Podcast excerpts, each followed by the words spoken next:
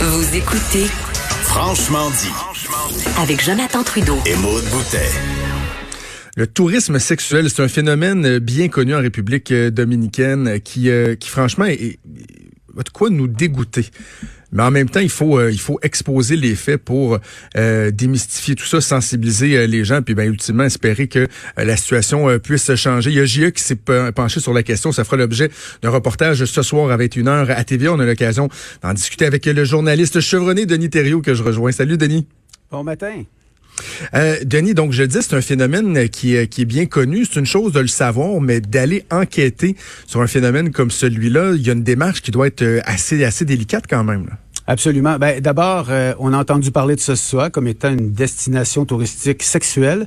Évidemment, là, lorsqu'on va à l'agence de voyage réservée notre tout inclus ou à République dominicaine, il n'est pas question de Sosua, mais Ouais. quand on questionne un peu, il y a des gens qui sont au fait de la situation. Qui va là pour euh, avoir des services sexuels de jeunes femmes? Parlons d'abord de celles qui ont 18 ans et plus. Ben, ce sont des hommes, hein, des Québécois, des Canadiens, des Américains, des Allemands aussi. Et c'est dans, dans le milieu, là, des gens qui recherchent ça, c'est très connu, ils vont là pour ça. Euh, et sur place, ben, le constat, lorsqu'on est débarqué, évidemment, on, va présenter ce soir ce qu'on a vu, comment ça, fonctionne. Euh, C'est un peu non pas dérangeant, mais c'est pas habituel. Hein. C'est pas comme lorsqu'on se promène sur la Sainte-Catherine à Montréal ou euh, sur la Grande Allée à Québec. Euh, on est sollicité, on nous offre des services sexuels. On nous offre également, là on était un peu surpris, là, et puis à plusieurs reprises, du Viagra. Ça donne une idée. là. Ah Alors, oui. Ouais. Et là, euh, à partir de ce moment-là, et ça, c'est ce qu'on voulait voir un peu. Le premier, le, le premier volet, c'est comment ça fonctionne, euh, c'est quoi la dynamique dans la rue. Puis ce sont des gens qui sont extrêmement pauvres. hein. Euh, et les, les, les jeunes femmes viennent de très loin parfois pour ramasser des sous, soit pour étudier, comme on nous a dit, soit pour élever leurs enfants, ou pour toutes sortes de raisons. Euh, et, et ça, ce soir, on vous montrera un petit peu comment ça se passe. Puis la ville fait des efforts, et même le gouvernement fait des efforts euh, quand même assez colossaux pour sortir la prostitution du, du- du centre-ville, mais est-ce que ça fonctionne ou ça ne fonctionne pas, ces efforts-là? Je vous ai donné des bons indices, là.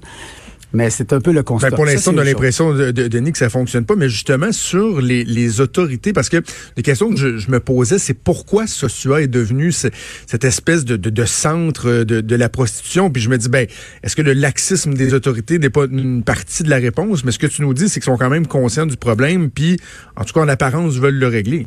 Ben, une conscience qui semble récente. Là. Il y a un Québécois qui, qui est, comme on dit en bon français, il fait de la business là-bas. Il, est- il est propriétaire d'un restaurant. Puis lui, il nous dit, ça fait 35 ans a la prostitution et le, le- le centre d'intérêt de, de Sosua. On entend parler d'autres endroits en République, mais on, on- on a porté notre attention sur Sosua. La prostitution juvénile maintenant. Euh, les, euh, les, euh, les pédophiles qui vont là, il y en a. Euh, et qu'est-ce qu'on a découvert là-bas? Euh, on fait attention à ce qu'on dit pour l'instant. Vous allez découvrir des choses assez étonnantes dans l'émission ce soir. Euh, on nous offre aussi, évidemment, c'est comme tabou. Euh, et euh, les- sur place, on non, non, ça n'existe pas. Comme si la prostitution commençait à 18 ans et en bas de ça, il se passait rien. Ouais. Est-ce que c'est la réalité? On n'a pas besoin de fouiller longtemps pour constater un portrait un peu, et même je dirais pas mal différent. Euh, et, euh, et, et on, a, on a travaillé ce, ce dossier-là, on était là euh, quatre jours, un peu, un peu plus de quatre jours. On a travaillé au Québec également, parce qu'on a rencontré des Québécois là-bas, on a rencontré des Québécois ici. Euh, et, et puis on se rappellera là, dans, dans l'histoire récente, là, il y, a, il y a des Québécois. En fait, il y a un Québécois qui a été arrêté euh, ici Oui. au Québec pour avoir eu euh, des, des relations sexuelles avec des enfants, deux enfants sur une très longue période là-bas. Et, euh, et ça, c'est possible. On l'explique aussi dans l'émission. C'est pas parce que euh, une personne, un homme, décide d'aller euh, faire euh, porter des gestes euh, inappropriés, illégaux euh, sur des enfants qu'il va revenir ici, qu'il se fera pas prendre. OK. C'est pas, c'est pas tout C'est à fait bon ça. T'es pas à l'abri, tu sais. Non, pas du tout. Puis on, euh, on l'explique très bien ce soir et on a un exemple très concret ce soir euh, de, de tout ça. Mais je dois dire que on montre ce qu'on a découvert, euh, on montre, euh, on a des exemples et tout. Euh, on aurait voulu en montrer plus. On a eu certaines restrictions, mais quand même, je pense que un, on a un bon portrait de la situation à Sosua, en ce qui a trait à la prostitution. C'est fascinant euh, dans le sens que on s'attend pas à ça, euh, que ce soit aussi omniprésent. Euh, et ils ont voulu déplacer le problème. En partie, ils l'ont déplacé, mais quand tu vas à l'endroit où ils ont déplacé le problème, ben là, euh, Et, là, là, là, il y a- du monde, comme on dit. Il y a beaucoup de monde. Là, pour en résumer, là, on, on avait sur place un fixeur.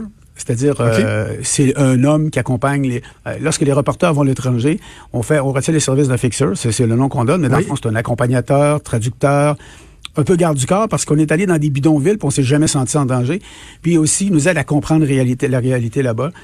Euh, et et, euh, et c'était quand même, c'était quand même fascinant de voir euh, la, la vision des gens sur place de, de la prostitution, de ces adultes qui viennent. Euh, et tout ça, ben, on va vous présenter ça euh, ce soir. Euh, Denis, est-ce que c'est un système qui est, qui est organisé là-bas? Est-ce que euh, c'est des pimps, des agences où chacun mène sa, propre petite business là, entre, entre parenthèses?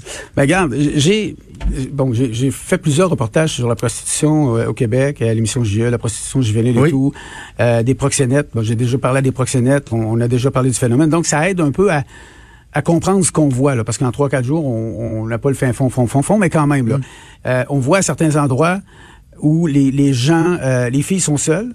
Et les filles, ben, euh, puis lorsqu'elles sont seules, elles peuvent se faire arrêter. Ça Fait qu'on on peut se dire que lorsqu'il y a un touriste qui est à côté et qu'elles engagent la, la- la conversation avec, ça assure qu'elle ne sera pas en état d'arrestation. Ça fait partie des, des, des, des tentatives euh, du système judiciaire de- d'essayer de contrer ça. Alors, il y a celles qui sont seules, mais il y a les autres aussi. Tu vois un homme qui rôde alentour, pas très loin. Moi, je dis, oui, oui, les proxénètes, il y en a. D'ailleurs, les, les autorités parlent de proxénétisme, parlent de prostituées. Euh, puis même, on, on, on a une proposition ferme euh, de quelqu'un qui est limite un proxénète. Là. Ça, je, je- dans le fond, je vais laisser les auditeurs tirer leurs conclusions là-dessus, mais oui. Ouais. Oui, oui, oui. C'est quoi le profil des, euh, des clients? Parce que bon, euh, il y a des gens que, que, que, tu as suivis de, de ce qu'on comprend. Est-ce que, tu sais, on a un profil euh, typique de personnes qui ont des antécédents ici ou, tu sais, c'est des gens qui sont sans reproche, mais qui s'en vont là-bas commettre des, des, des gestes illégaux? Moi, je dirais plus la deuxième partie. Ah. Euh, et euh, des, ben, d'ailleurs, je pense qu'on va être en mesure de le réaliser ce soir. Des gens qui sont sans reproche ici, qui vont là-bas et qui profitent de l'occasion d'être loin de tout. Ce qui, ce qui est fascinant, lorsqu'on rencontre des gens là-bas, c'est de voir à quelle vitesse, dans la discussion, les inhibitions tombent. Ah On ouais. parle de vraies choses très, très rapidement. Euh, euh, Sérieusement, là, euh, on, recule, on se pose la question, mais c'est quoi qui vient de se passer? Là? Et, et là, il n'y a pas de, pas de détour, c'est direct, on est là pour ça, puis on parle de ça, puis on dit les vraies choses. Ça, ça c'est très, très fascinant. Cela dit, là-bas, euh, quand ils sont là, ben bon, ils profitent du fait qu'ils sont moins connus, mais le portrait général de ce qu'on a pu voir, euh, des hommes d'un certain âge, oui. Euh, ils connaissent les, les us et coutumes, euh, le mode opératoire, euh, le prostitution 101 de ça, ça. Là.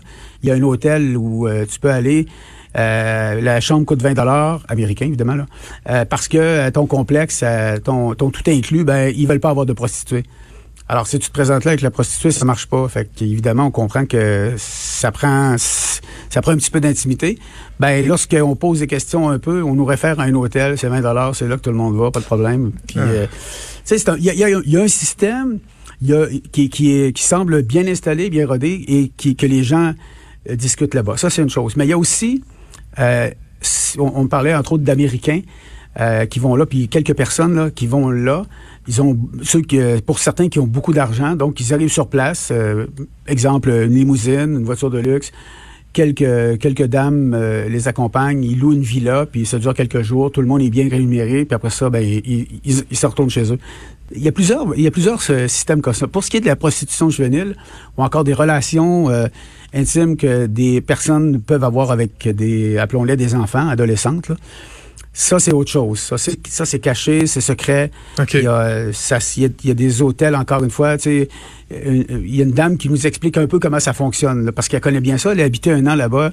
Euh, là, on dit pas tout ça dans l'émission, mais dans le fond, euh, elle louait la maison de- de- d'un proche d'un chef de police d'une petite ville, d'une petite municipalité. Puis, il, tu sais, ils, ils sont liés d'amitié avec eux, puis il expliquait comment ça fonctionnait. Puis elle, elle envoyait aussi.